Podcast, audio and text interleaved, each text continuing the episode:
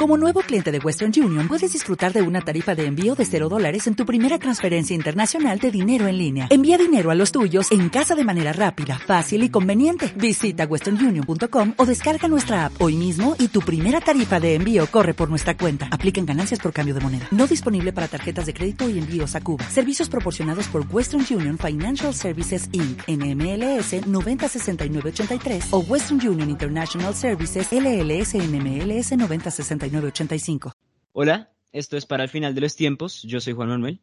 Y yo soy Jacobo García. Y, esto es un podcast proyecto eh, para ustedes y para nosotros.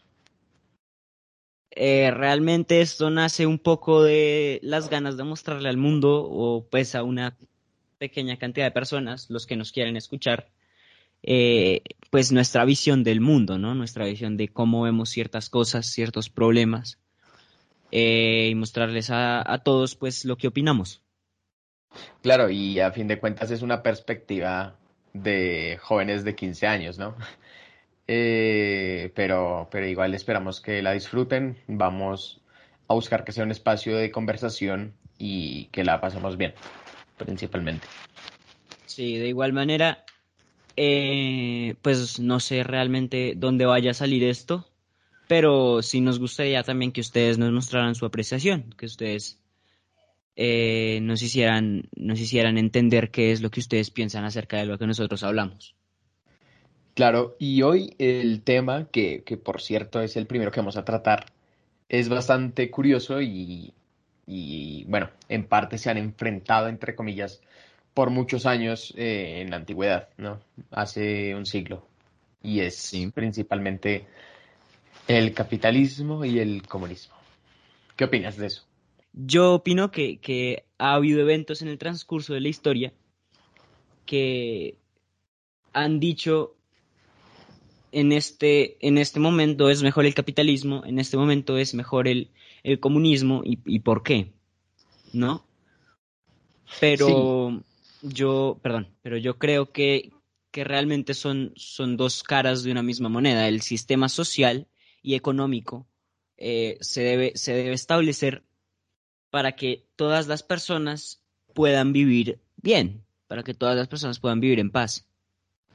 Sí, realmente para que buscar una supremacía y, un gran monopolio, ¿no? Si a fin de cuentas eh, hay bienestar y, eso, es lo, eso es un punto importante y ético que, que, vale la pena resaltar.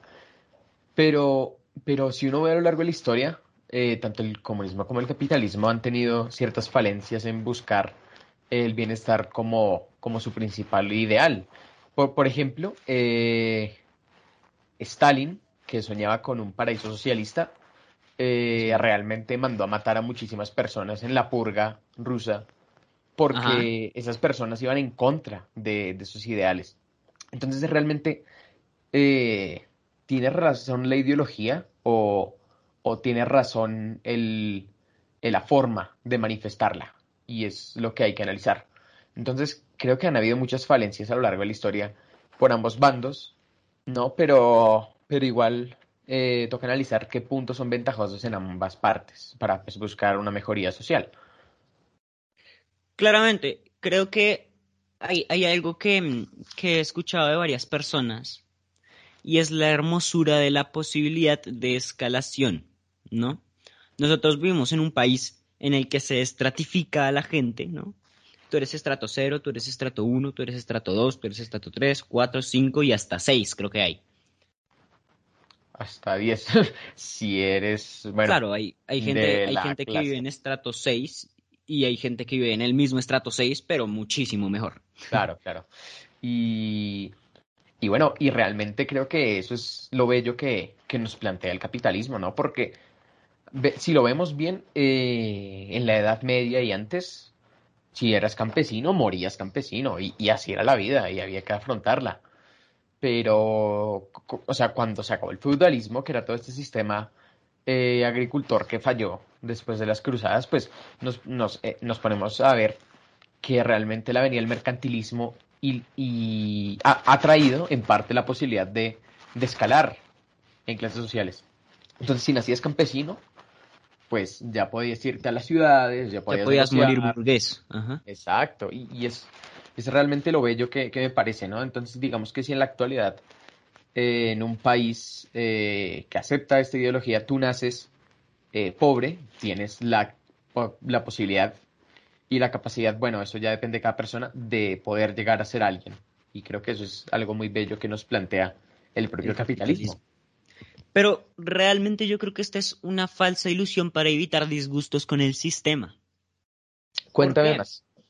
A ver, resulta que pongamos el ejemplo de, mm, no sé, vamos a decir, un hijo de la persona más rica del mundo, un hijo de Elon Musk y un hijo de Doña Florinda, la que hace empanadas en la esquina. Listo. La de las arepas. El hijo de Doña Florinda va a tener una peor educación, va a tener una peor posibilidad, una, una menor posibilidad de escalamiento que el hijo de Elon Musk. Claro. O sea, digamos que los dos, claro, pues es que no se puede escalar más si eres el hijo de, de, de Elon Musk, ¿no? claro, mal no, ejemplo. Pero O sea- me voy a poner a mí, claro, me voy a poner a mí como ejemplo en vez del hijo de Elon Musk. Yo tuve, eh, he estado en dos colegios en toda mi vida. En los dos he tenido muy, muy buena educación. He estudiado música desde hace mucho, me he interesado por temas y he tenido con quien discutirlos. Mis profesores siempre han sido los mejores, mis profesores eh, me han enseñado muchísimo. Eh, probablemente yo vaya a una muy buena universidad eh, de pronto aquí en Colombia y estoy viendo la posibilidad de que no sea así, de que yo me pueda ir a algún país en el que mis intereses sean completamente grandes, ¿no? Pero el hijo de doña Florinda no tuvo los mejores colegios, no tuvo los mejores profesores, seguramente ni siquiera vaya a la universidad, sino que termine en, ten- teniendo un título técnico. Y bueno, ¿qué sucede ahí? ¿No? ¿Cuál es, qué- o sea, quién va a tener la posibilidad de igualar a una persona como las más ricas del mundo, ¿no? ¿Quién va a tener la, posibilidad de armar una empresa y facturar un millón de dólares al año? Sí, eh, pero de hecho, si uno lo ve, tampoco sería justo quitarle al hijo de Elon Musk toda la riqueza y repartirla, ¿no? Porque a fin de cuentas ha sido un instinto biológico del propio Elon Musk eh, darle todo su imperio a su descendencia, por ejemplo, ¿no? O, o en tu caso, ¿no? En tu caso, eh, tus padres eh, te lo dan todo a ti y, y a, y a su descendencia porque quieren lo mejor para ustedes y porque quieren que sus genes prosperen. Bueno, eh, en parte no es que se piense, sino que ya es algo muy biológico, biológico. es un instinto biológico, exactamente, cuidar Sí. tu descendencia. Porque, a ver, también, también es poco moral. A ver, mis papás hicieron un patrimonio, ¿no? Mi papá viene de una finca en un pueblo que hoy en día no tiene acceso a internet, por ejemplo, ¿no? Ese pueblo después eh, va a crecer, crecerá, tal. Pero en el momento en el que mi papá salió de ahí, era un pueblo con muy poco crecimiento, digámoslo así. Y entonces mi papá llega a Bogotá y no sabe qué es un maniquí. No sabe qué es. Mi papá llegó y le dio la mano a un maniquí, me contaba.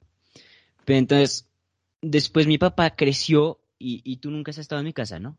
Bueno, mi papá creció y armó una casa y, y- y se hizo un, se compró un apartamento que a mis ojos es muy bonito y tiene, bueno, ciertas riquezas, tiene tal. Y el hecho de que mi papá me quiera dar eso a mí y a mi hermana. Repartirlo en, en muchísimas partes pequeñas y dárselo a la gente, sería poco moral porque mi papá hizo ese patrimonio primero pensando en él y después pensando en mí, ¿no? Pues sí, ¿sabes? Y, y realmente pues acá surge un dilema y es eh, que es más equitativo, que es más igual, ¿no? Tú, tú darle toda tu enorme riqueza a tu descendiente o repartirla a todos los habitantes de tu ciudad, por ejemplo.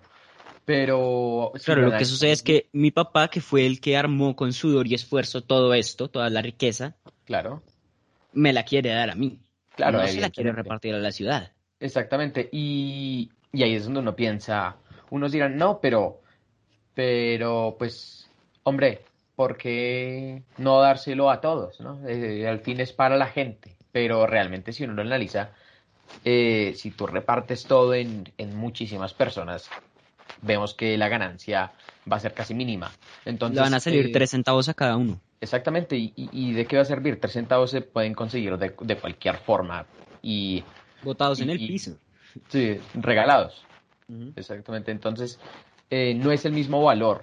Creo que una cosa no tiene el mismo valor cuando un- cada persona recibe tres míseros centavos a cuando alguien eh, no solo adquiere el imperio de, de su padre o de su madre, eh, que además uno sabe que, que uno está en ese momento gracias a ellos, ¿no? Y es más también como una parte de la gratitud eh, respecto a donde tú estás actualmente y la posición que tienes, ¿no? Por ejemplo, si... dime, ¿de qué le van a servir a alguien que tiene, no sé, 3 millones de pesos en el banco actualmente que le abonen eh, 300 pesos? No. Claramente, claramente. Es, es también verlo como... A ver, yo puedo nacer rico y morir rico seguramente lo haré. Sí, bueno, a menos que la embarres, ¿no? Y A menos que la embarres. todos los patrimonios y que la cabeza no te dé, ¿no? Ajá. Pero es más probable nacer rico y morir rico que nacer pobre y morir rico. Es muy cierto, sí. Y es más pobre, es más, es más probable nacer pobre y morir pobre que nacer rico y morir pobre. Sí, pero, o sea, yo que considero, yo considero que, que igual la posibilidad de escalar está ahí, aunque hay muchos factores que no llegan a, a ese punto, ¿no? Porque si lo analizamos realmente, eh, pues si todos somos iguales, no hay posibilidad de escalamiento y, o hay muy mínima, ¿no? Tener eh, terreno privado no, no, no, no da lugar en, en ese momento. Entonces, ¿es justo quitarle la posibilidad de escalamiento a una persona? ¿O Yo- consideras que todo, todos debemos ser iguales y debemos tener los mismos bienes económicos, aunque tú sirvas más a la sociedad, por ejemplo? Claro, es que lo que sucede es que yo puedo ser una persona tan inteligente como Elon Musk o como Jeff Bezos, ¿no? Y debido a la poca educación que tuve, a ver, imaginemos que hay un Elon Musk y un Jeff Bezos en cada, por cada millón de personas, ¿no? Sí. O- Entonces hay entonces uno entre un millón, ¿cierto? decimos que tú naces con, no sé, 170 de IQ, ¿no? Por ejemplo. Ajá. Eres afortunado en esa parte, pero no eres afortunado en, en la cuna, ¿no? Claro, pero nací pobre. Ajá, exacto, no eres afortunado en la cuna, pero Sí. eres afortunado biológicamente. Sí, vale. No sé si me vayan a, a- si, si la gente que nos escuche me vaya a molestar o me vaya a amonestar por decir pobre, pero quiero dejar términos claros, ¿no? Bueno, entonces nací pobre y no tuve la educación que tuvo Juan Manuel Castañeda, que es una persona completamente normal, Juan Manuel Castañeda soy yo, que es una persona completamente normal, que no es eh, nada espectacular como sí, lo, como sí lo es el Jeff Bezos que en el millón. Y Juan Manuel Castañeda en ese millón nació en un, en un lugar muchísimo más beneficiado. ¿Qué es lo más probable? Que Jeff Bezos, que no tiene educación, que no pudo explotar su potencial mental,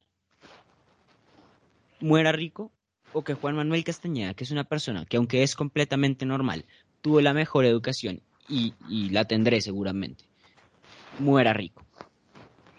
Claro, es, es más que evidente la respuesta. Entonces, respondiendo a tu pregunta de, de si yo prefiero, a ver, la pregunta realmente es si yo prefiero la posibilidad de escalamiento o que todos seamos iguales frente a los ojos de la ley, a los ojos del bienestar económico, pues. Yo prefiero que haya una posibilidad de escalamiento, entonces que Juan Manuel Castañeda ten- haya nacido con una mejor eh, cuna, digámoslo. Así y que mueras tres veces más rico. No, pero que Jeff Bezos, el Jeff Bezos que pro- propusimos que es pobre, ¿no? Tenga la misma oportunidad de saber lo que yo sé.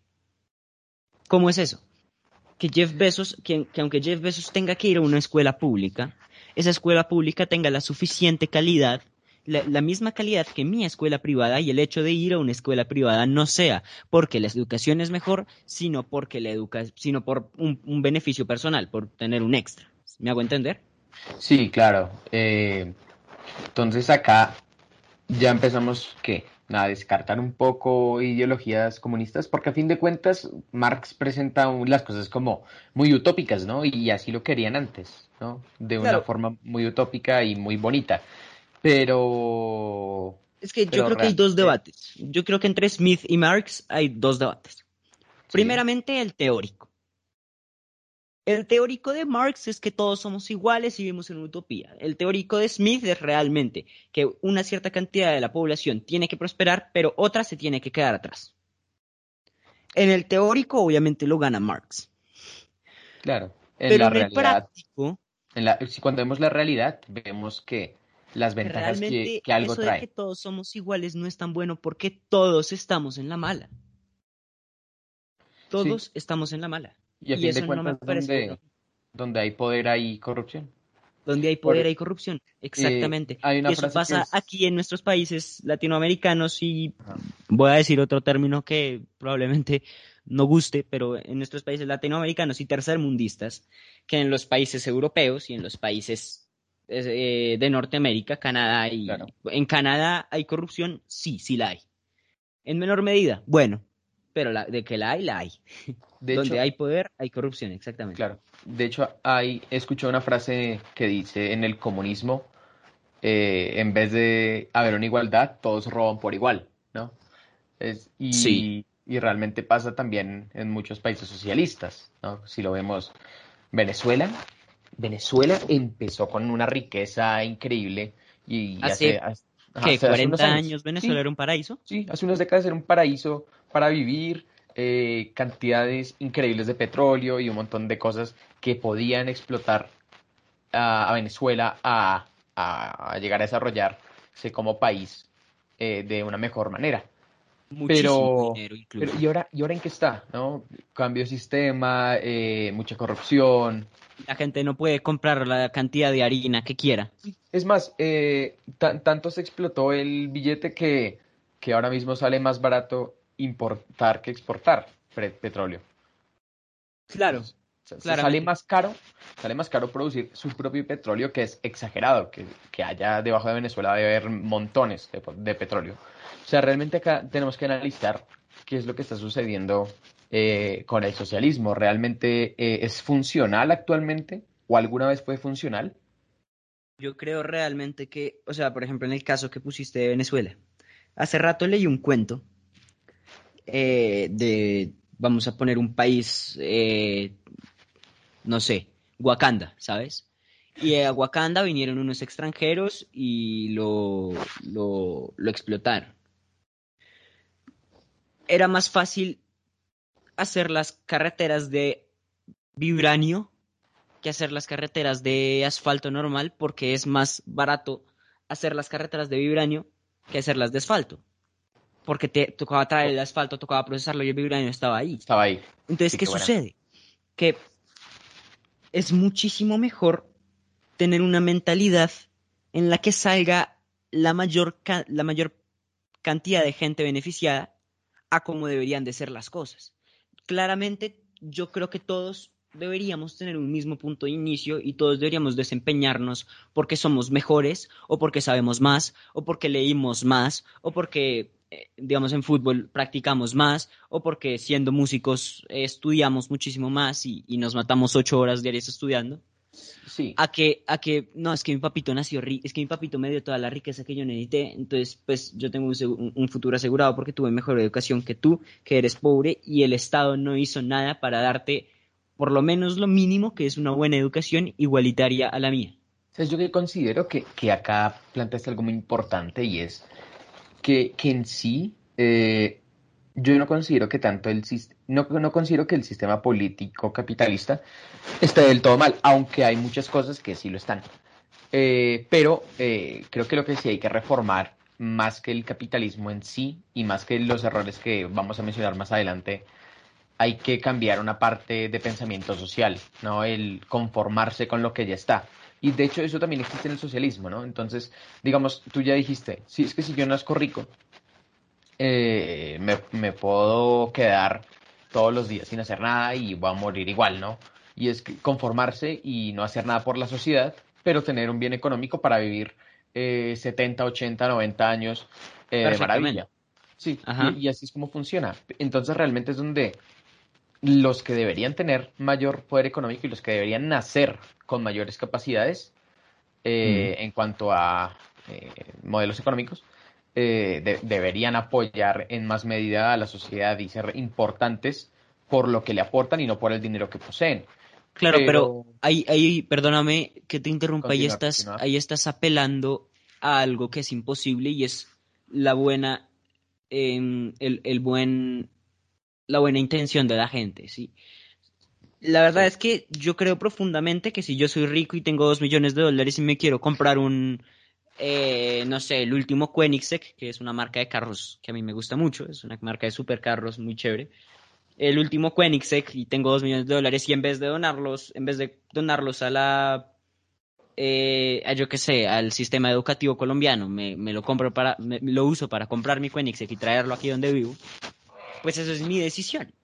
Y claro. como es mi dinero, yo puedo hacer lo que quiera.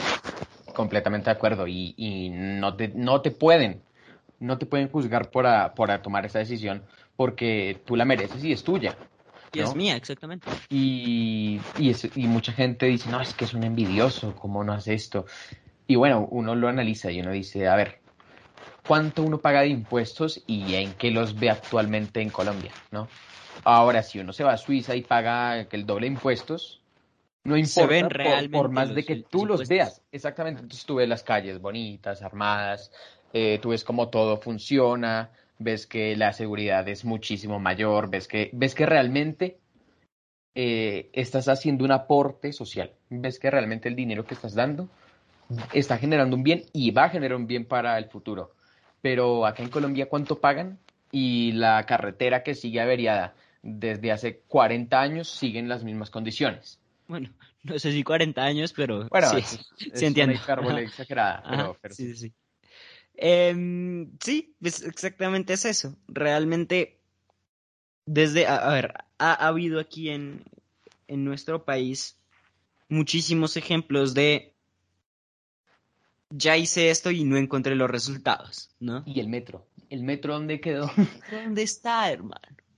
¿Dónde quedó el, el deprimido de la... Ah, no me acuerdo. ¿Te acuerdas que por aquí, como por Usaquén, como, no, como por debajo de Usaquén, hicieron un deprimido, no me acuerdo qué calle es. Ah, y se demoraron 10 años haciéndolo y el primer día que llovió se, se inundó. Es, es, increíble. Y un puente que se demoraron, un puente eh, que hicieron, no me acuerdo en qué carretera. El deprimido eh, de la 93, perdóname. Sí. Ah, sí, que se cayó también.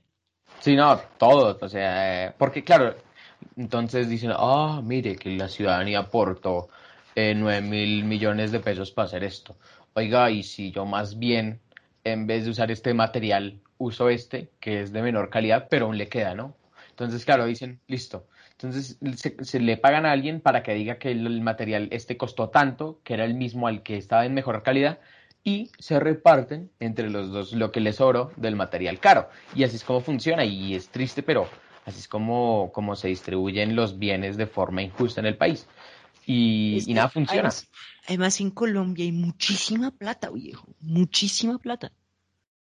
Claro, es, claro. es, un país que, que, mueve muchísima cantidad de dinero, pero aún así no, no, no, no. no o sea, no, no, puede. Sí, no, no, tiene como la capacidad de, de pensar. Como que eh, es como tener toda, toda una riqueza y no saber invertir y, e irla deteriorando, deteriorando por, por, poco a poco. Es lo mismo. Eh, no, no, saben utilizarla y a fin de cuentas el pueblo se termina cansando porque los que sí piensan dicen, oiga, ¿esto dónde está? Claro, es, es pensar en el beneficio. O sea, mucha gente que llega al poder piensa en el beneficio personal, ¿no? En la propiedad privada, en, en, en, en yo, yo y, y, tercero yo, ¿no? Claro, claro, entonces pero, pero dice... lo que sucede es que, bueno, yo puedo pensar en yo, yo y tercero yo, en primero yo, segundo yo y tercero yo, pero lo que sucede es que no es mi dinero, son los recursos públicos. Completamente de acuerdo, es que es así, es que es así. o sea, no está mal que uno piense primero en uno. De hecho, es natural, es biológico, uno Claro, pensar en mi descendencia, sí. Sí, y es así, o sea, uno, uno siempre piensa en su linaje y piensa en uno mismo. Pero no es ético decir, listo, eh, voy, a voy a ser concejal. Entonces el man se mete a ser concejal porque dice, listo, voy a ganar 20 millones de pesos mensuales. Listo, soy concejal y gano 20 millones mensuales. Ah, sí. pero quiero ganar 40, listo. En vez, eh, trabajo a mitad y robo otros 20. Es así. Y, y realmente uno dice, a ver, ¿a qué estamos jugando? Claro. Porque por más que digan, no, es que pienso en mí mismo, que además no hace nada por un bienestar. Eh, está bien que uno piense por sí mismo y que uno piense en su propio beneficio, porque normalmente lo hacemos, no nos vamos a mentir, no nos vamos a decir, o sea, me parece como ilógico decir, yo voy a ganar la lotería y todo lo voy a donar a una fundación de niños. No. Claramente, o sea, hay que tener mucho dinero para empezar a, a pensar en el prójimo realmente. O sea, es cuando, cuando tú empiezas a afectar lo, el, bienestar de los demás y donde no busques por progreso es donde ya hay un error muy importante. Y es donde el pueblo se termina aburriendo y por eso es que nosotros con 15, 16 años estamos diciendo qué pasa en esta sociedad, que estamos viendo realmente lo que está sucediendo. O sea, cómo estarán los mayores que realmente sí están pagando. Realmente, o sea, es que es difícil, hermano. Es difícil. Por ejemplo, hace poco se dio un caso de un señor que tuvo un accidente en la vía, porque la vía no estaba bien hecha. No sé si sabes, pero la, la, organización que está, em, que se supone que tiene que arreglar las vías y mantenerlas bien, eh, son los mismos que cobran el peaje, ¿no? Y de ahí es que sacan el dinero. Pero la, la vía estaba completamente mal, tenía un hueco. Tuvo el accidente y fue un poste SOS el poste SOS también se comunica con el peaje. Y 40 minutos, le tengo que esperar como 40 minutos para, para que llegara la mm, ambulancia. Y mientras tanto, el hombre se estaba desangrando. Hombre. Asombroso. Ni uno mantener, ni uno ni lo otro, ni mantener bien las vías, ni, ni tener el, el, ni estar atento, ni llegar rápido en la ambulancia. No, es que, eh, de hecho, eh, yo he escrito sobre esto y es que Colombia tiene una ética nublada. Bueno, así es como funciona. Colombia eh, tiene una sociedad donde mata y come del, del muerto. O sea, el vivo vive del bobo y así ha funcionado por muchos años. Y, y o sea, y Colombia uno dice, bueno, la independencia, sí, pero ¿qué pasó cuando terminó la independencia? Ocurrió la patria boba y empezaron los problemas desde el primer día que sucedió la independencia. Desde el primer día, Bolívar dejó esto aquí y Santander cuando tomó el poder, Bolívar se, se molestó. Hombre. O sea, fue asombroso todo lo que pasó y venimos desde un problema desde hace siglos y lo hemos explotado a una realidad donde la gente solo piensa en, en, en hacer menos para ganar más. Ajá. No está, no está mal ser Elon Musk, ¿sabes? No está mal hacer un patrimonio enorme y tener muchísimo dinero. Eh, y aunque seguramente el man done muchísimo dinero a la causa, si no lo hiciera, pues no estaría mal. No está mal hacer eso. Lo que está mal es hacerlo con los recursos públicos, viejo. Sí, es. Lo que está mal es no hacerlo con tu, dinero, sino hacerlo con el dinero de la gente. Es que no es tu esfuerzo, es el esfuerzo de los demás. Es, o sea, la gente está depositando en ti no solo una confianza, sino también una ley porque se siguen a los que no pagan impuestos y toda la cosa. Eh, en parte la gente es medio obligada porque no quiere hacerlo. Y no solo no quiere hacerlo porque dice, hombre, es mi dinero, sino por decir, hombre, es mi dinero y me lo van a robar. Ese es el pensamiento. Bueno, ahí, ahí, sí podemos discrepar un poco. Porque yo creo que, yo creo que la obligatoriedad de la, de la paga de impuestos. Eh, ah, no, sí, sí, sí, no, toca hacerlo. Debe ser debe ser, debe ser 100% estricta. ¿sabes? Sí, sí, no, no, no, claro, pero, pero, pero lo bonito, o sea, la gente no le gusta, es más que toda la gente no le gusta, no solo porque les están eh, pidiendo una plata, sino porque uno no la ve producida en la sociedad. Y creo que eso es por, por lo que a la gente en este país no le gusta, porque dice, listo, yo di este dinero, es mi deber como ciudadano, eh, tengo que aportar a la sociedad, tengo que aportar a la construcción social, pero, pero uno dice, listo, pero yo qué estoy aportando? Estoy aportando a la billetera de alguien más y no a las calles por donde yo ando. ¿sí? No a la seguridad, no a... Sí, exacto, es así. Pero de igual manera, creo que sí, creo que si eso no fuera así, o sea, creo que si no hubiera obligatoriedad de pagar los impuestos, Nadie lo haría. nadie lo haría. Sí, sí, sí. O sea, hay, siento que hay ciertos organismos de buena fe que necesitan esas, o sea, hay ciertos organismos, hay ciertas personas, hay ciertas buenas, buenas eh, decisiones que se quieren tomar que necesitan de la paga de impuestos de uno.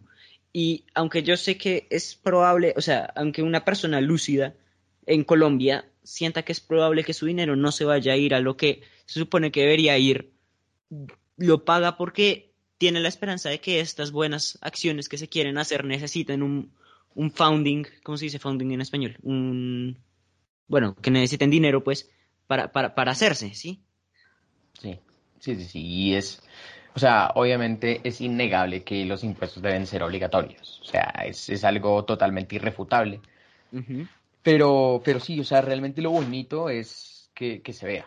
Es, es realmente lo, lo bonito. Y, y acá uno empieza a analizar, bueno, eh, ya para irnos más, más centrándonos en el tema principal. Veamos en serio por qué una persona que es pobre eh, no puede o tiene muchísimas menos posibilidades de llegar a ser rico.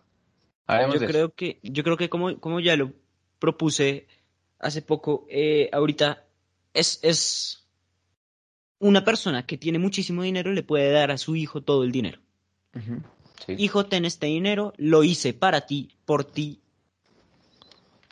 Haz con él lo que quieras, es tuyo de ahora en adelante, ¿sabes? Ajá. Edúcate, te, te doy la recomendación ¿no? de que te eduques, de que vayas a una buena universidad, de que consigas una esposa y dobles lo que hice para que cuando te- tú tengas hijos, tu Haga lo hijo mismo. pueda tener aún así un mejor futuro, ¿no? Y entonces empieza a haber un, un ciclo exponencial hasta que alguno la embarra y se queda sin nada y vuelve a empezar. Sí, Eh, o, o- o de pronto ninguna la embarra y se vuelven la familia más rica del mundo. Puede ser. Sí, no. Es, es bello eso en el capitalismo. Pero lo que sucede es que está bien. Mi papá hizo ese dinero para mí. Mi papá, como ya dije, viene de un pueblo, viene del campo, ¿no? Eh, llegó aquí y le dio durísimo, tuvo que estudiar, un- empezó a hacer una carrera y la dejó, ¿no? Empezó a hacer otra. Mi papá es, es abogado. Eh, pero entonces, el, el esfuerzo increíble que tuvo que hacer mi papá, incluso todos nuestros primos, todos mis primos, vivimos muy bien. Mis- mi papá tiene dos, her- 11 hermanos. Él es el dos, él es el onceavo y tiene una menor. Bueno, Jue madre. sí, sí, sí. Y, y todos, todos mis tíos, todos mis tíos sacaron a, nos- a a nosotros, los primos, adelante. A ellos les tocó durísimo. No tenían la mejor educación porque en un pueblo no se da la mejor educación, ¿no? Sí, no tenían la mejor educación, tampoco tenían la cultura de estudiar como la tienes tú, por ejemplo, que no sé si, como, como esperemos que gente que no nos conozca nos oiga, ¿no? Para llegar a más gente. Jacob Sí, es una persona que le gusta estudiar muchísimo, entonces no tienen la cultura de educación porque nunca se las inculcaron, eso no es culpa de ellos. Pero aún así todos llegaron y se partieron el lomo, el lomo en la universidad y entonces todos llegaron y sacaron a- a sus hijos adelante. Y mi futuro es muchísimo más fácil que el de mi papá. ¿Qué quiere decir eso? Mi futuro, o sea, lo que yo voy a tener que hacer para por lo menos guardar mi patrimonio y si es si es algo bueno, pues también si, si se puede, también doblarlo o también hacer más dinero, va a ser muchísimo más fácil que lo que, tocó mi pa- que, lo que le tocó a mi papá. sí, muchísimo realmente. más fácil. Pero, Pero, hay mucha gente entonces que está, que tiene, que tiene una familia que se quedó en el campo. Y entonces yo tuve la mejor escuela y esa persona no va a tener la mejor escuela. Y es muy difícil que salgan gente como mis tíos, que les guste estudiar, que les guste lo que hacen, que saquen, que hagan muchísimo dinero. Es muy difícil que haga eso, que, suceda eso. Eh, mi, mi familia es una en un millón, ¿no? Y, y después en el futuro, la persona que sigue en el campo tiene que ser muy lúcida y tiene que tener mucho amor por el estudio como para igualar mis condiciones claro, y ganarme en cuanto a la carrera monetaria que podemos tener.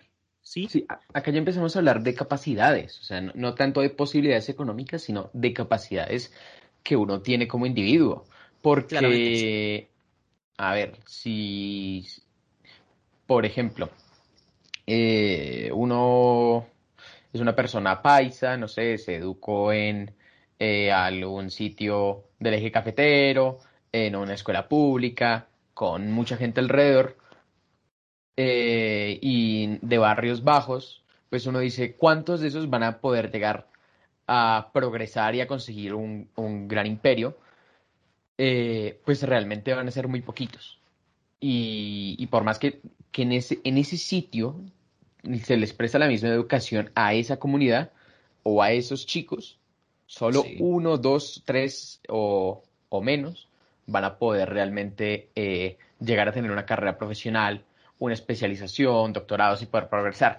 Es más que todo como eh, lo que le inculcan en la casa al pelado y de por sí eh, el, propio instinto de la persona de querer salir adelante, de, de, querer progresar, de querer hacer algo, de querer ser alguien. Y realmente eso es algo que no mucha gente lo tiene, simplemente porque no se los han enseñado o porque nunca se lo ha puesto a pensar. Y, y ya depende también de las capacidades mentales que tenga y de qué tan hábil sea para muchas cosas, ¿no? Y, y pues es eso, entonces, pero claramente es bien, sí. Por ejemplo, en, en el colegio en que estamos, incluso una persona con las mismas capacidades mentales eh, que alguien tenga ya, digamos que son capacidades mentales muy bajas, incluso en nuestro colegio, alguien con capacidades mentales muy bajas puede llegar a conseguir un buen trabajo, ¿no? Claro. Cuando esa persona va a terminar, por ejemplo, envolviendo mercados. ¿Sí? Sí, una, o sea, una persona con la misma capacidad, digamos, un ejemplo, voy a inventar un nombre, eh, Valeria, una persona con la misma capacidad que Valeria, em, una persona que tenga la misma capacidad de Valeria, pero que nazca en un barrio bajo, Valeria es un poco, a ver, no es muy inteligente, no es muy brillante, eh, probablemente va a terminar, la persona que vive en un barrio bajo va a terminar envolviendo mercados, como tú dices, y Valeria va a terminar eh, siendo empleada de... De una empresa importante, no sé, No sé, McAfee. O... en Ecopetrol, por ahí. O en Ecopetrol, por ejemplo, Ecopetrol. sí. Así va a ser, o sea, es, es así como pasa y realmente no es justo en sí eso. Y si lo, lo, ponemos a analizar, es la educación el punto importante. No hay otro, no existe, no existe otro punto más importante que una educación buena, porque tú dices, listo, eh, tengo 170 de IQ, pero, pero realmente lo que te da la posibilidad de ir a una buena, una buena universidad y poder tener una buena carrera es el ICFES. Pero una persona, pero claro, tú dices, bueno, el ICFES se puede presentar las veces que quieras en, el tiempo que, esté predispuesto. Sí, pero, cada seis meses. Pero tú dices, listo.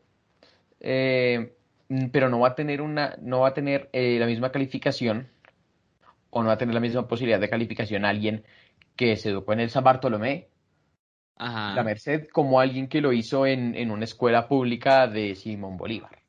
Seguramente. De hecho, es que sacar más de 300 en el ICFES, sacar más de 300 puntos en el ICFES, per se, de por sí, es, es en, su, en su naturaleza es demasiado difícil. Es un examen además que, que, que conlleva, o sea, si yo fuera presidente, tal vez ayuda, o sea, cambiaría eso, tal vez. Porque es que no, a, mí no me parece, no me parece bien. O sea, siento que te pueden pasar muchas cosas en ese examen, ¿no? Comiste mal el día anterior y estás enfermo, o tienes sueño, o alguna cosa u otra, y, y de pronto sacas menos de 300, menos de 200. Claro, pero eso me pasa a mí. Pero seguramente la persona que vive en un barrio bajo, que no se interesó por, eh, por sí mismo, porque es que no, no hay ayuda, que nos, que, nos interesó por sí mismo en educarse y en, y en ser mejor, ¿no? No va a sacar más de 300, no va a sacar más de 300. Eh, sí, no, es que es así.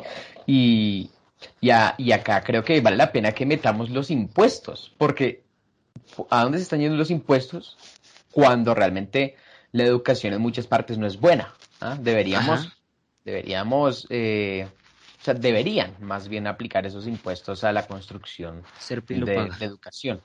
Es que es así, literal. Eh, si, si la educación, todo el tiempo nos dicen la frase, los jóvenes son el futuro, ¿no? Claro, pero yo no creo en eso, yo creo que los jóvenes son en presente. Sí. ¿Sabes? Y, que por eso hay que invertir en ellos. Sí, realmente sí lo hicieron muchos años. Realmente si uno se pone a analizar, las grandes rebeliones, las grandes revueltas y grandes sucesos de la historia, muchos fueron patrocinados o muchos fueron movidos por jóvenes. Claramente, claramente. Es que no hay, no hay, por ejemplo, Policarpa Salavarieta era muy joven. Claro, así, así es. Y Simón Bolívar también empezó muy joven. Empezó muy joven, sí, señor. Y Simón Bolívar tuvo la eh, oportunidad de irse a España y a Francia a educarse y con el racismo tan hijo de madre lo hizo y volvió y entonces volvió con unos ideales claros y, sacó adelante este, esta pequeña fracción de mundo que es muy grande, ¿no? Pero aún así, aún así creo yo que, que el hombre, o sea, ¿por qué quedó marcado en la historia? Porque es uno que quiso educarse, uno que le tenía amor a la sabiduría. y no solo por eso, sino Y el resto, ¿no? Sí, claro, claro. Y, y, pero más importante, porque hay mucha gente que, que lo hace pero no sabe expresarlo. Él lo, lo estudió y lo supo expresar y lo supo manifestar y supo que la gente lo quisiera y supo que lo apoyaran. O sea, el man hizo todo en base a sus conocimientos para buscar progresión. Muchos, aunque sepan muchas cosas, no lo manifiestan. Y por más, que, por más que seas la persona más culta del mundo, si no lo estás manifestando, si no estás apoyando algo, pues realmente solo te va a servir a ti claramente. Y, y, a, mí, a mí también creo que es un, componente social. La gente hoy en día no aprecia el conocimiento. Exacto, Muchas veces uno se tiene que disculpar por ser el más inteligente en, en, en el salón. Yo no, porque yo nunca soy el más inteligente del salón. Pero aún así... pero, es cierto, oye, oye, mira, es, es, cierto. Por ejemplo, hay unos argumentos tuyos que digo, hombre, son muy buenos. Esto lo piensan muy pocos. Esto es muy bueno. Y claro, y uno, o sea, yo digo, yo personalmente digo, oye, esto que dijo este man, por ejemplo tú, es, no, es top, es top. Lo que dijo fue perfecto. Y, y hay muchas personas que lo admiran, como por ejemplo yo suelo admirar algunos argumentos suyos, eh, pero hay otras personas que dicen, oye, este man, ¿qué es qué? Este man si será jodón, si será molesto. Si, quiere, si quiere presumir, ¿no? Es lo mismo. yo creo que mucha gente, digamos, un poco brillante, en el, en, en, que nos escuchen, pues podrán, podrá entender. Uno, uno a veces se tiene que disculpar por, por, por hablar. Porque los otros se sienten inteligentes. Porque los otros se sienten menos. Es así. Y, y, y, y, a ver, no está mal que uno se sienta menos. Eh, porque a fin de cuentas, eh, la idea es que con ese sentimiento uno busque ser mejor. Entonces. Ajá, claramente. Yo, yo puedo ser menos en este momento, pero gracias a que sé que ese hombre sabe más pues incluso le pido ayuda para ser, ser más, porque es que no me quiero quedar atrás. Y, y, y, en, vez de, en vez de insultarme por ser, sentirme insultado por, por ser menos inteligente eh, y hacer un comentario sarcástico fuera de lugar y completamente estúpido, eh, debería, debería admirar a esa otra persona. Pero aprender a, apreciar al que sabe más es... Se está quedando corto. Se está quedando corto. Se está quedando corto porque antes antes el que sabía más era un ídolo y actualmente se está eh, como manchando el nombre porque dice, porque por el simple hecho de, de que sienten que no van a hacer nada. Por ejemplo, si tú tienes un sueño, ¿no? Digamos que tú dices, voy a ser astronauta. Eh, bueno, ahora es más posible, pero si tú decías, yo voy a ser astronauta hace 10 años, o 20, en especial en Colombia, ¿no? todos dicen, jaja, este capullo que entonces, claro, todo el mundo reprime tu sueño. Claro, este imbécil nunca lo va a lograr. Porque saben que ellos mismos en su fondo no, no van a poder conseguirlo. Y, y, eso es realmente ya una estructura social y un pensamiento común que, que hay que cambiar en muchas... Que es la cultura. Antes, antes ser músico era igual a, a... Antes ser músico era increíble, ¿sabes? O sea antes ser músico te, te, te, daba mucho. ¿Sí qué? Antes ser músico, antes ser músico te daba mucho estatus social. Y hoy en día tú y yo, tú y yo, pues sí tenemos cierto estatus social, pero no es gracias a ser músico. ¿Me hago entender? Sí, buen punto. Sí, sí, Antes la admiración que tenía la gente por un músico era increíble y ahora nosotros qué, ¿no? Sí. Es, es así. Y, Y por ejemplo, antes, como ya decías, un músico era aceptado en cualquier parte de la nobleza. Entonces, una fiesta, no, el músico va y toca. Y se recibe la apreciación de todos. Y, y, el músico antes tenía la posibilidad de, de escalamiento, una posibilidad de escalamiento exagerada. Actualmente la música no sé... es ser profesor, por lo menos en nuestros países. Sí, el músico es ser profesor. La profesión se ha degradado y, y así es como pasa, aunque no debería ser así. ¿Por qué se va a degradar cuando existen más recursos musicales en la actualidad? Es lo que hay que pensar. ¿Por qué? Yo creo que es también un poquito por el facilismo de la industria. ¿Sabes? Bueno, sí. Hacer, hacer, hacer música mala es muy fácil, viejo. Muy fácil. Y no sé, creo que no se ha vuelto simplemente. Eh, la música no se ha vuelto. O sea, la música antes era apreciación. uno se sentaba hace siglos. Bueno, igual eh, eso suele pasar en pocas composiciones actualmente que uno realmente se sienta, las escucha, las analiza y uno dice, hombre, pasa esto en la composición, está muy bien elaborada, es perfecta, pero si uno escucha, por ejemplo, una música eh, de las más comunes que suelen escuchar la mayoría de los jóvenes, obviamente creo que nos podemos excluir. Eh, póngale, muchos jóvenes escuchan todo el tiempo reggaetón, ¿cuántos de esos reggaetones son realmente obras maestras? ¿Cuántos realmente no son repetitivos, porque el mismo ritmo todo el tiempo, eh, las mismas progresiones todo el tiempo, donde nos quedamos, se ha vuelto... Claramente, claramente hay, hay, ciertas excepciones, ¿no? O sea, el reggaetón es algo que, que uno puede llegar a apreciar, no tan fácilmente, pero sí puede llegar a apreciarlo. Por ejemplo, el otro día me el otro día, bueno, ya fue hace un par bastantes de años, em, hace bastantes años, que, que con un profesor que se llama Gallo, eh, Gallo Pit en Facebook, si no estoy mal. Eh, si por alguna razón nos llega a escuchar un saludo, el hombre nos sentó a escuchar J Balvin. Y el hombre nos desglosó J Balvin desde, la, desde las entrañas, pues, para mostrarnos cuál era la relación que había con la música minimalista, que es uno de los mayores, eh, de las mayores músicas del siglo XX, con por ejemplo Stephen Wright, Steve Wright, que es un hombre que, que hizo la música de aeropuerto, pues, eh, y, también con Bach y también con Wagner, o sea, el hombre, el hombre te desglosó J Balvin, pero realmente es que si lo hice con J Balvin, pues también podría hacer lo mismo con Maluma y pues también podría hacer lo mismo con eh, no sé quién más, no sé qué más reggaetoneros hay, perdón, no, no sé de esa música, no sé mucho de esa música. Pero, es, es, es, apreciable, yo sí creo, pero, pero el facilismo que hay en hacerlos me parece, ¿sabes? Sí, sí, sí. Claro, no, hay, no, es la misma elaboración que tuvo. Ah, bueno, pero claramente.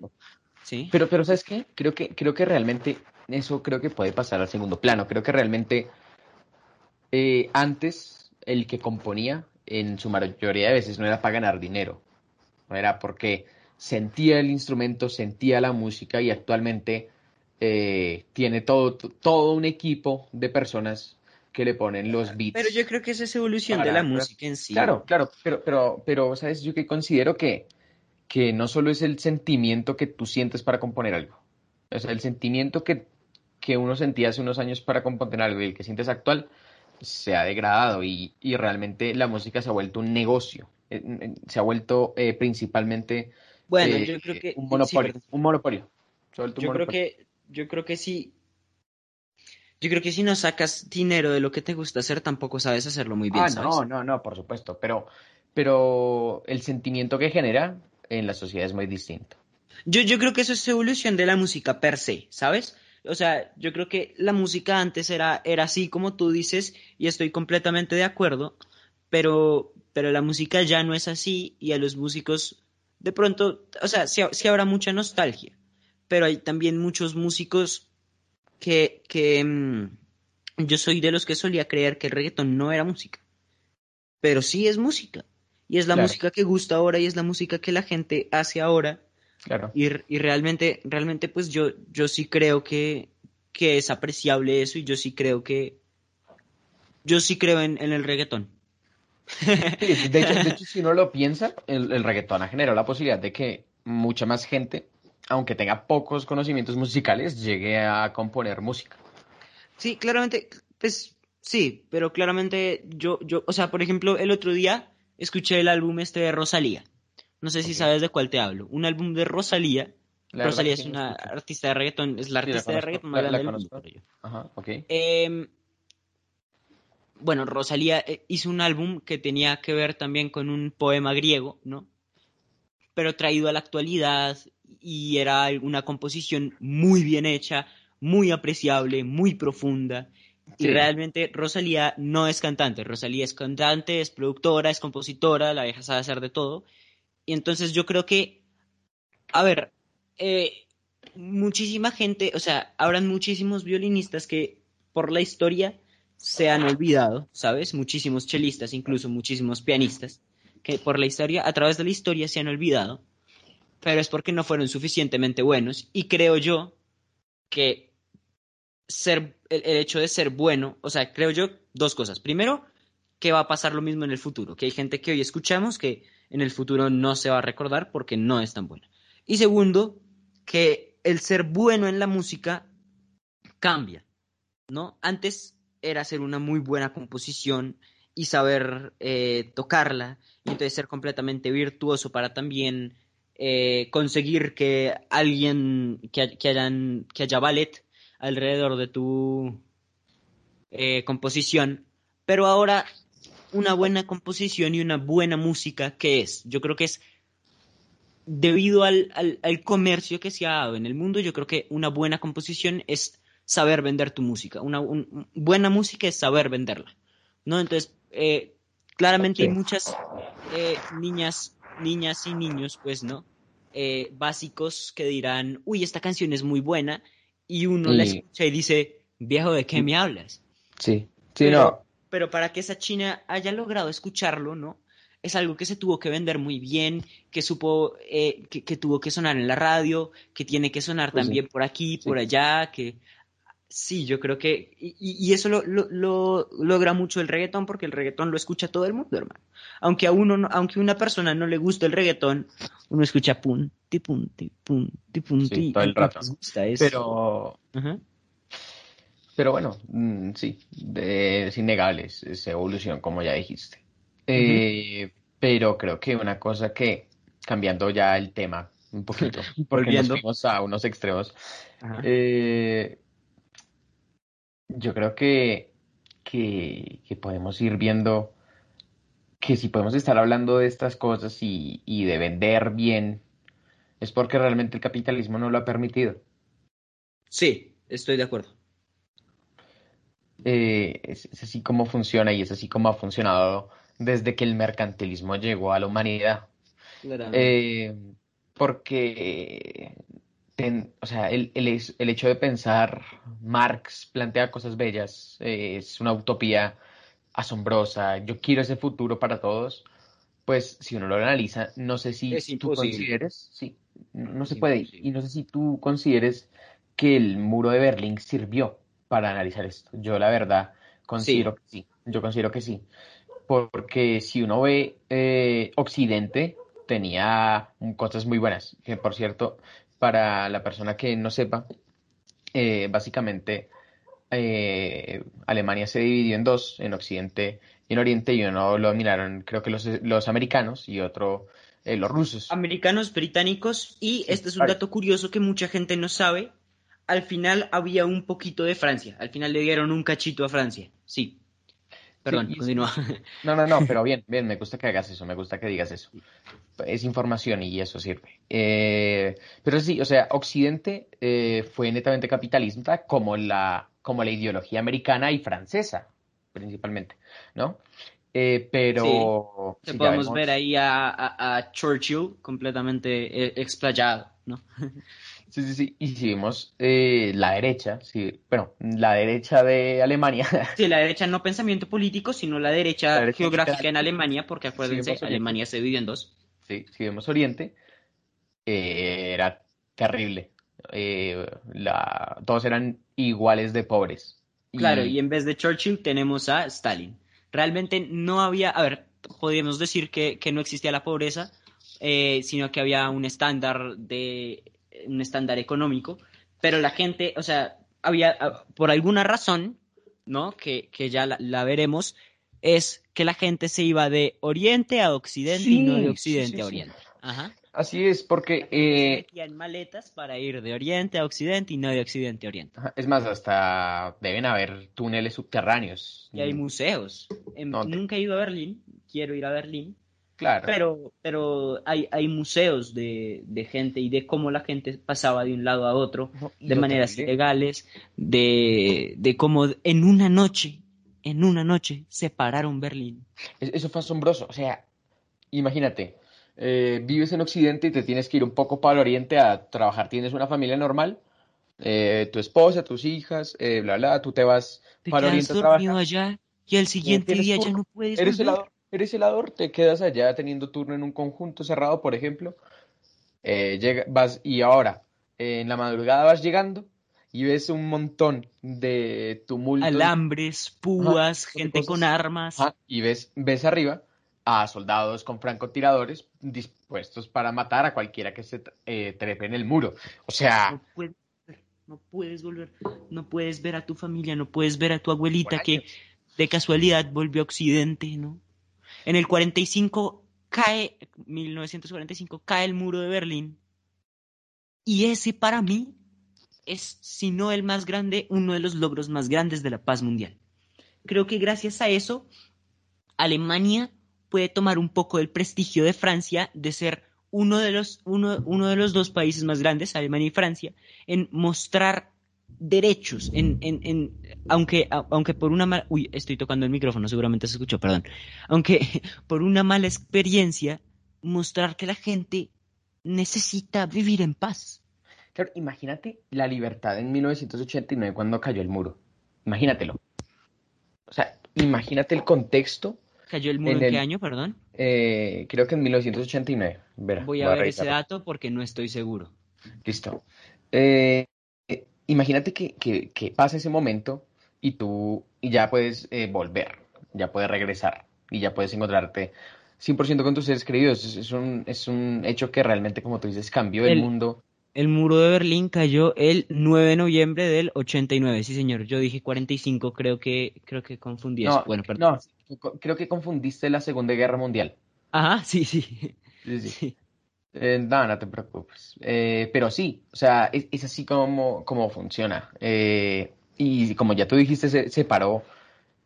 eh, fue, un nuevo avance. Fue, demostró muchas cosas y demostró que realmente el comunismo en- no funciona. Y que realmente, más que ser una doctrina política, debería ser simplemente un ideal, ¿no? Es algo idealista, es algo... Igual, igual hay no debería- partidos comunistas en todo el mundo que prefieren el comunismo y seguramente algún día esperemos que podamos que podamos traer a alguien, ¿no? Para, para, para mostrarnos qué fue lo que es, para mostrarnos pues cuál es el ideal Ojalá. y cuáles son los argumentos. Pero simplemente me gustaría eh, sacar un punto que ya hablamos bastante, pero resaltarlo impresionantemente, y es que para que el escalamiento social, eh, el escalamiento social no sea una falsa ilusión para evitar disgustos en el sistema, debe haber una buena educación. Sí, sí, no, es que eh, eso creo que puede, ese creo que es el, el, el tema central de hoy. El capitalismo ha sido muy bueno a lo largo de la historia, ha generado muchas cosas buenas. De, de hecho, eh, creo que eh, incluso pudo manifestar ciertos avances tecnológicos, Sí. pero, pero aunque realmente ha sido muy bueno eh, y se ha demostrado que el comunismo realmente eh, no ha funcionado, eh, creo que vale la pena continuar con el sistema capitalista y reformar muchas cosas y lo que hay que reformar es Sobre el todo punto el sistema inicial de un ser educativo. humano. Sí, es que toca reformar el punto inicial de un ser humano, la educación. Porque Por lo menos, por lo menos en nuestro sí. país, sin irnos más lejos, para que una persona que tenga una buena nota en ICFES y una persona que tenga una mala nota en ICFES, el, el único punto de inflexión que haya ahí son las ganas, que haya estudiado, que haya practicado, Sí. que haya, que haya tenido ganas por estudiar, y no que su estudio haya sido limitante. Sí, sí, no, es que es así y, y no, mm, o sea, Muchas creo que, personas llegarán a hacer el ICFES sin saber que es una célula. eh, no, es que es, es, es impresionante y así es como seguramente pasa. Pero lo, lo que sucede es que tenemos que, que ver, o bueno, creo que ya se ha exigido mucho en este país que los impuestos lleguen a un bien mayor. Pero aparte del jodido metro que llevamos esperando no sé cuántos años, creo que... Y el deprimido que esperamos como 10 años y se inundó al primer día. Creo que la educación, como ya lo hemos mencionado, es un punto, eh, creo que es de hecho el punto más importante para una mejor construcción social. los jóvenes son el presente y el futuro, y qué les están dando, ¿no? Sí, sí, los jóvenes son el presente y el futuro. Y si queremos, si queremos que nuestra pirámide social se mantenga, ¿no? Si queremos que todas las personas quieran tener hijos y no piensen en para qué voy a traer más chinos a este mundo cruel, más bien cambiemos la cultura voy a traer un hijo para que lo reforme. salga adelante, ¿no? Para que para que el chino viva, para que, para que sepa, para que aprenda, para que sea lúcido. o, también, yo, yo hablo mucho en, en, forma académica porque no soy tan deportista, pero también puede ser para que el chino tenga una buena capacidad en el deporte y el chino no, o sea, y, y, que para mí no sea imposible pagarle una eh, academia, por ejemplo. academia de fútbol en la que el hombre se pueda desempeñar. Me hago entender, o sea. No, claro, o sea, la, educación, si no hay educación, no, va a haber buena sociedad. Y el capitalismo, si algo necesita mejorar, por lo menos en nuestros países, porque después tú te vas a Canadá y la educación pública es mejor que la privada. Ah, en casi todas partes. Eh, bueno, en Europa. Por, lo, menos en nuestros países es mucho más importante mejorar la educación que cualquier otra cosa para, para que el sistema capitalismo viva. Sí, porque realmente es el que ha merecido vivir a lo largo de la historia y es el que ha demostrado ser el que sirve. Sí. solo, solo, hay que reformarlo y adecuarlo al, al, a la sociedad actual. Pero, pero ¿sabes qué me parece muy curioso? Que mucha gente dice, no, Latam, Latinoamérica, no, sáquenme de Latinoamérica, pero... pero El meme, sácame de Latinoamérica. Sí, pero, pero es que es así, o sea, mucha gente lo exige. Muy pocas, muy, muy pocas personas se sientan a pensar realmente de qué estamos hablando. ¿no? Sí. Realmente, ¿por, qué me quieres sacar de Latinoamérica y me quieres llevar a Estados Unidos si ese es el país más capitalista del mundo, güey? O sea, ¿qué, vas a hacer tú, colombiano, eh, que, no, que no tiene una tan buena educación, que no puede... tiene una buena educación, punto, sí. Sí. ¿Tú, ¿Qué vas a hacer tú, colombiano, que no tiene tan buena educación en un país que tiene muchos conflictos racistas, xenófobos y que encima es extremadamente capitalista. Bueno, de hecho, Estados Unidos, en Estados Unidos hay muchos de izquierda, pero el sistema en sí es capitalista. Pero digamos que, que tú, ¿qué vas a hacer en un sistema donde predominan eh, los odios de ciertas razas eh, y los conflictos de ciertos eh, individuos? Que tú, que no tienes tan buena educación, prefieres seguir continuando acá para mínimo tener una carrera, no sé, porque claro, lo puedes llegar a desarrollar y lo puedes llegar a hacer Solo necesitan ganas y estudio, es lo único. Como mi papá. Eh, sí, es, que es así, si, si uno puede, yo creo que la mayoría pueden. Y, ¿Y tú qué vas a hacer en Estados Unidos? Vas a conseguir, eh, puedes conseguir el doble de lo que ganas acá, pero vas a pagar de impuestos el doble, por ejemplo, o vas a pagar el doble de renta. Entonces no, no va a salir ventajoso y creo que principalmente toca enfocarte en tu concepto local y no solo enfocarte en trabajar en trabajar en él, eh, claro, evidentemente es perfecto que ya en un futuro te digas, no, yo ir en Estados Unidos, pues me parece perfecto y creo que es una posibilidad más de escalamiento, pero, pero me parece perfecto que en un inicio eh, no solo trabajemos en, nuestro sistema en el que nacimos, eh, donde lo conocemos y donde no vamos a ser unos eslabones perdidos, sino que más bien podemos trabajar por él y realmente es lo que necesita este país. Gente que trabaje por el mismo sistema y a favor del mismo. Correcto. ¿Sabes qué? Me acabo de... Debe haber algún escenario en el que alguna persona que por algún motivo se hará llamar feminista dirá que eh, realmente lo que funcionaría sería implementar un socialismo en nuestros países como el que se implementa en ciertos países nórdicos, ¿no? Y el argumento será que el capitalismo lo crearon hombres blancos. Y es un opresor. Sí, sí, y, opresores, claramente. Eh, si quieren, después destinamos un episodio a esto. Bueno, No, es que pero toca. realmente es que, es que toca, claro. Pero es que realmente el otro día hablaba con una muchacha feminista, una amiga de Jacobo y mía.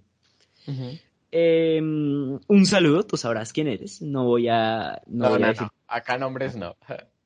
Eh, bueno, sí, acá nombres no. Sí, sí, sí. Em, que me decía que el, el sistema correcto era el que se planteaba en, en- en ciertos lugares nórdicos porque era el mejor, el socialismo planteado en ciertos lugares nórdicos porque era el mejor y claro, pero, pero es que esas personas no son los más arios del mundo, ¿no? Para Sí, nada. ¿no? Y en Latinoamérica, imagínate cómo va a verse, ¿no? Claro, pero si el argumento contra el capitalismo es que lo hicieron hombres blancos opresores, pues en, en e- es- ese sistema socialista nórdico lo crearon los hombres más arios del mundo. Sí, sí, sí. No, y, y sabes también qué pasa? Que, que mucha gente dice, no, sáquenme Latinoamérica, pero no sabe que puede explotar que vive en Latinoamérica, ¿no? Digamos, si tú... Claro, no, además vivimos en países excelentes. Sí, sí, sí, pero imagínate, tú, eh, estamos en pandemia, pero digamos que tú consigues un trabajo digital y ganas Sí. en dólares. O sea, jodida, ganas en dólares y pagas eh, muchísima menos renta y pagas muchísimo menos. O sea, a, a fin de cuentas, ¿quién puede ser más rico? ¿El que está haciendo una carrera y que va a ganar en pesos o el que está haciendo una carrera o el que está trabajando de forma sí. digital y va a ganar en dólares? O sea, Claro que Eh, además, por ejemplo, el otro día veía yo, mm, quería comprar algo y me di cuenta de, de una vaina de los precios que existe y es que aquí en Latinoamérica, en nuestros países latinoamericanos, es tres veces más difícil, tres veces por decir un número, ¿no? Claramente esto variaría entre posición social, entre país, entre incluso departamento, ciudad, pueblo, barrio, bla. Eh, pero es tres veces más difícil conseguir el dinero que en, digamos, España o en, digamos, Alemania o en, digamos, un, un- país así, ¿sabes? sí. Y aún así nos cobran las cosas más caras. O sea, yo, por ejemplo, estoy muy metido en el tema de los carros, me encantan los carros.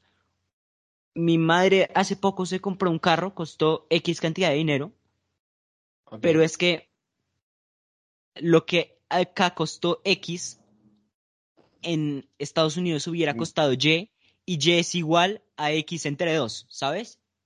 Pues, sí, sí, sí, sí. Es, es que, o sea, el capitalismo necesita una reforma también de, yo creo, que de esa manera. O sea, si nosotros una- tuviéramos una buena educación, Sí. podríamos plantear nuestras propias iniciativas. Por ejemplo, ahora en, esta, eh, eh, en el mundo de los carros hay dos marcas, se me ocurren tres, tres marcas de carros eh, importantes, ¿no? Pues en, en Estados Unidos, importantes quiere decir que venden muchísimo. Eh, en Europa, muchísimas. Y en Asia, muchísimas más. ¿Y sabes, sabes qué, qué marca de carros hay aquí en Colombia? La verdad, no tengo ni una en No mente. hay ninguna. Nada, Realmente, la, la única persona de Latinoamérica, bueno, la única, bueno, habrá, habrá algún conocedor muchísimo más il- ilustrado que yo en esto, pero la única persona que se me ocurre ahora mismo de Latino, perdón, toqué el micrófono súper duro, Eh, la No, única persona que se me ocurre aquí de Latinoamérica que ha logrado un gran, eh, una, una gran eh, venta, digamos, en el, en el mundo de los carros es Horacio Pagani. Ahí sí soy totalmente ignorante en el tema, te cuento. Pero pues, y es que eso se ve mucho en la industria. Horacio Pagani, ¿dónde reside? Alemania. Tierra Volkswagen. Eh, que- sí, creo, creo Claro. que es Alemania, no estoy muy seguro. Pero bueno, ¿realmente qué sucede? Pues que con las ganas de vivir aquí, ¿no? con las ganas de vivir aquí, la gente brillante se va primero a trapear pisos de Lamborghini y segundo a, a- a- a- a crecer a otros países. Y lo logran muchas veces, ¿sabes? Lograr escalar en otros países es fácil cuando tienes ciertas ganas, cuando tienes cierto conocimiento. Además ya te fuiste, o sea, te Además, toca. ya te fuiste, ya no vas a volver, claramente. No, Estás en un país toca. muchísimo mejor. Y eso de muchísimo mejor es subjetivo, sí, pero creo que no cabe en el debate. Eh, No, em, primer mundo- el primer mundo no se compara con el, el primer tercer mundo mundo. no se compara, exactamente. Y, o sea, uno va a Estados Unidos y se da cuenta que hay gente que vive como nosotros y tiene el trabajo que mi y tiene el trabajo de un prestigio muchísimo menor al que tiene mi mamá, al que tiene mi papá, ¿sabes? Sí.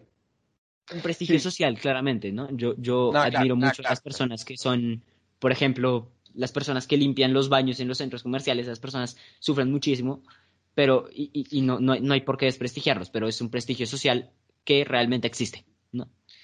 Sí, y, y yo la verdad aún sigo sin comprender por qué mucha gente exige el socialismo cuando creo que falta historia. Yo creo que a mucha gente, mm, eh, ¿sabes? Yo que creo que creo que más que todo estamos en una época de desinformación.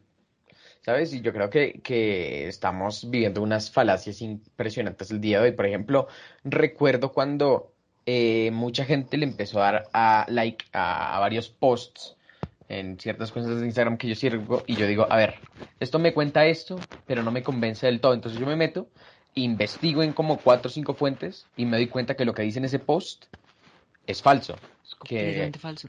Y, y, luego yo digo, ah, vamos a ver quién le dio el like a este post y aparecen como siete amigos míos dándole like al post. Y yo, a ver, ¿en qué mundo estamos viviendo?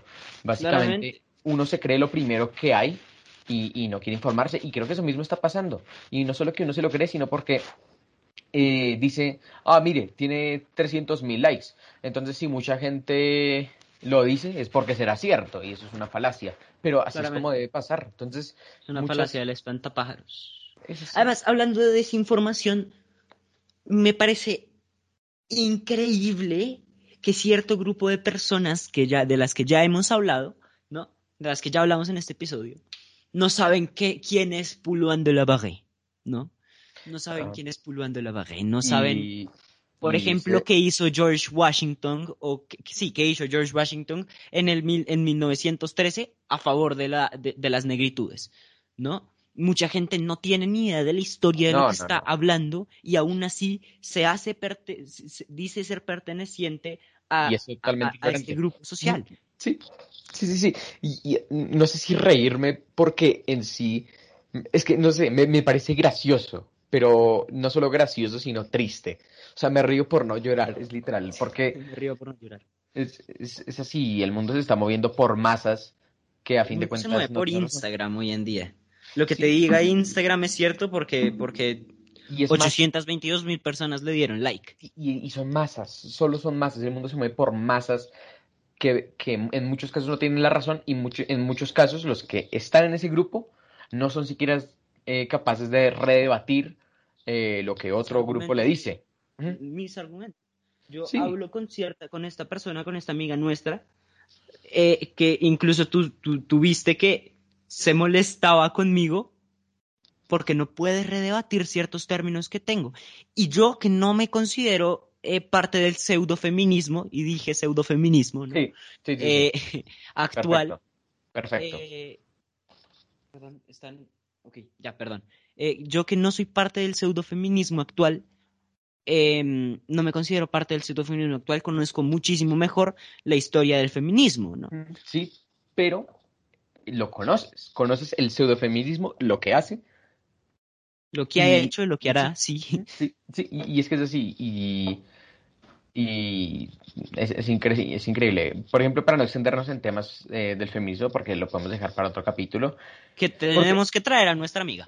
Tenemos que traer a nuestra amiga. Sí, sí, sí. En varios casos, sí, tendríamos que hacerlo. Para un segmento o todo el capítulo estaría perfecto. Pero, pero sí, no, realmente eh, así es como debe funcionar. O sea, ¿en qué mundo estamos viviendo? ¿En un mundo de desinformación? No, el, pues sí, así está pasando. El mundo debe vivir en base a la información. Y volvemos a lo mismo que hablábamos ahorita. Hoy en día, no sé, al, ilustrado, a la persona que sabe, no se, le, no se le concede todo lo que se debería concederle. Y realmente la persona ilustrada se tiene que disculpar por ser el ilustrado. Y esta sociedad está podrida.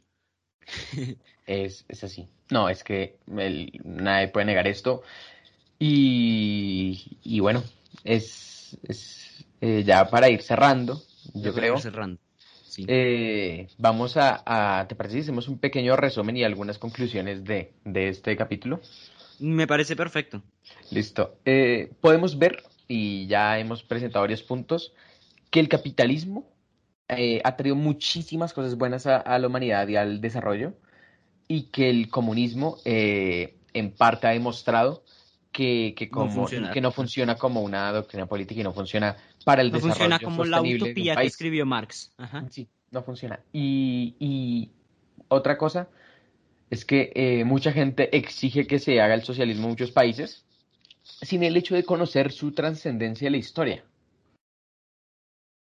Y también, que realmente lo bueno o lo malo lo, lo, lo, impone qué es la industria, ¿no? Lo impone la industria de, de hoy en día, qué es bueno y qué es malo, y dejando un lado aparte el virtuosismo que puede haber en los productos. Sí. Eh, también eh, tenemos que recalcar que eh, el capitalismo se debe presentar conforme a las situaciones del país. Por ejemplo, enfocándonos en Latinoamérica, ya hablamos que, que los impuestos y que muchas cosas que nosotros pagamos, quitando la corrupción, deben ir para para la educación, que en fin de cuentas la educación es el mejor futuro para una sociedad y es realmente la forma en que todos tienen la misma capacidad y la misma posibilidad de progresar y de y realmente con que eso con que eso esté basta con que la gente se conforme. Sí, creo que creo que podríamos encerrar eso en que la única o bueno, no la única, pero la, mayor falencia del capitalismo, por lo menos en nuestros países, otra vez digo un término que no va a gustar. Dije muchos términos que no van a gustar, como pseudofeminismo. Bueno, que, no, pero, la única... Estoy muy de acuerdo en, eso, estoy muy de acuerdo en eso. De hecho... Bueno, vuelvo a lo que decía, eh, que, que, que en nuestros países tercermundistas, ¿no? Ese era el término, eh, el, el, el, mayor cáncer que existe para nuestro eh, sistema capitalista es la educación, la falta de educación. Y que, sí, y que ya vimos que el comunismo tampoco funciona en Latinoamérica, porque ya vimos a Venezuela. También socialismo, socialismo sí. sí. ah, perdón, perdón, socialismo. Ya vimos que el socialismo acá no funciona en, Latinoamérica tampoco. Ya vimos a Venezuela, que, lo tratamos en... Es este Venezuela, sí. Y, realmente eh, lo único que yo creo que les podemos decir es informarse. O sea, no les estamos Si crees en algo, escucha podcast, mira videos de YouTube. no necesariamente tienes que leer, ¿sabes? Hoy en día no necesariamente tienes que leer. Mira videos de YouTube, escucha podcast. Escríbeme por WhatsApp, yo te paso muchos textos, ¿sabes? mira, tampoco estamos pidiendo que, se traguen entero lo que les estamos diciendo acá, sino más bien la idea es que ustedes lo mastiquen y que ustedes digan, oigan. Si te llamas feminista, por lo menos aprende de lo que estás hablando, que si te llamas antirracista, ¿no? Aprende quién fue George Washington. Sí, es, acá eh, no, no tragar entero, como, o sea, porque a fin de cuentas si ustedes tragan entero lo que estamos diciendo acá, es lo mismo que si, que si ustedes estuvieran tragando entero en otra ideología o en otros pensamientos. La idea es que ustedes tomen puntos de vista, los mastiquen y ustedes mismos formen sus pensamientos.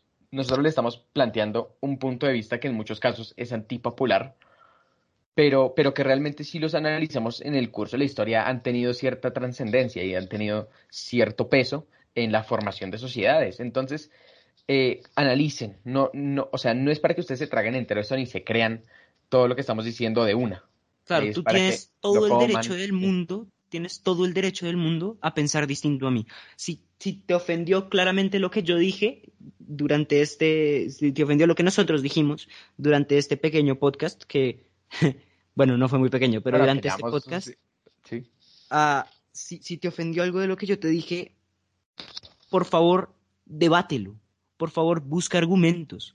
No tienes que pensar como yo, no te estoy pidiendo que pienses como yo, te estoy mostrando cómo pienso yo porque creo que es algo que debería poder escucharse, pero debátelo, debátelo, piensa por qué es así. ese, es el mejor mensaje. Aparte, o sea, además de, de todas las ideologías y de todos los conceptos que trabajamos hoy, eso es lo que, eso realmente es como lo más importante que queremos que se les quede. Eso que acaba de decir Juanma es literalmente que redebatan, que hablen, que, que crezcan su pensamiento, que no se conformen, que quieran saber más, que, que se desarrollen eh, como personas y no seguir eh, al no, o sea, no ser instintivos en muchos casos al seguir a, los demás, porque estamos a fin de cuentas viviendo en una falacia eh, todos los días. Es, el simple hecho de que ustedes eh, redebatan, quieran crecer eh, en todos los aspectos y es lo, que, lo mejor que les podemos dejar hoy, además de los conocimientos que, que posiblemente adquirieron o la o que hayan pasado un buen rato, realmente. Claro, sí, es principalmente lo que queremos, que hayan pasado un buen rato. Y ya como última instancia, voy a dejarlos con algo. Yo utilizo siempre muchas citas, pero esto lo voy a decir desde mi corazón y es mío completamente. Adelante. Es mejor que tú seas indiferente a algo que está pasando a que seas ignorante a ello. Hasta luego. Hasta luego. Gracias.